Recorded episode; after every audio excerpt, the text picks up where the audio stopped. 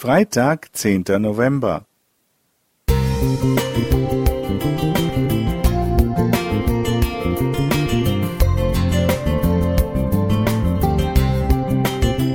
Ein kleiner Lichtblick für den Tag.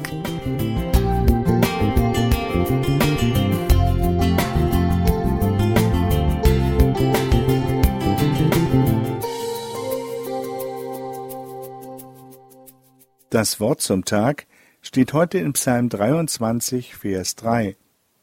Er erquicket meine Seele, er führet mich auf rechter Straße um seines Namens willen. Wir haben für unseren Hund Sammy eine Leine mit einem Aufrollmechanismus.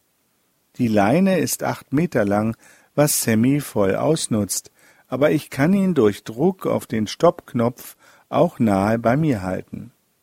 Ich hatte früher einen Hund einer anderen Rasse, den es nicht interessierte, wie lang die Leine war, weil er am liebsten in meiner Nähe ging. Sammy dreht sich zwar ständig um und guckt nach mir, aber er braucht den Abstand und die Gewissheit, sich innerhalb der Leinenlänge frei bewegen zu können.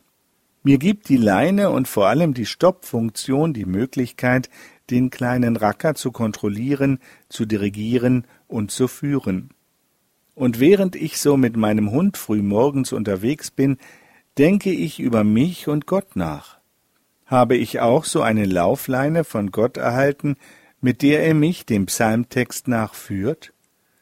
Darf auch ich mich acht Meter frei vor und zurück bewegen, aber dann drückt Gott den Stoppknopf Reicht mir meine Leine aus oder ist sie ständig gespannt, weil ich wie verrückt ziehe und krampfhaft versuche, meinen Bewegungsradius zu verändern, zu vergrößern? Ist mir Gottes Tempo zu langsam und ich möchte lieber viel schneller unterwegs sein?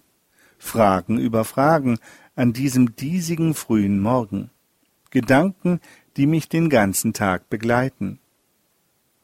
Was ich mir sofort beantworte, Gott hat mich nicht an die Leine gelegt, ich kann mich frei bewegen und frei entscheiden. Aber manche Menschen, darunter auch Gläubige, denken und fühlen sich wie an der kurzen Leine gehalten. Sie meinen, Gott will sie kontrollieren. Gott will sie nicht laufen lassen. Gott bestimmt, wo der Lebensweg hinführt. Während ich die Uhrzeit, die Route und die Länge des Spaziergangs mit Sammy festlege, ist Gott ganz anders. Gott geht mit mir. Ich bestimme und er begleitet mich. Er geht auf meine Wünsche ein und steht mir mit Rat und Tat zur Seite. Nach der morgendlichen Andacht lade ich Gott ein, mich durch den Tag zu begleiten. Und dann gehen wir Seite an Seite durch den Tag. Probier es heute doch auch einmal aus. Holger Henschke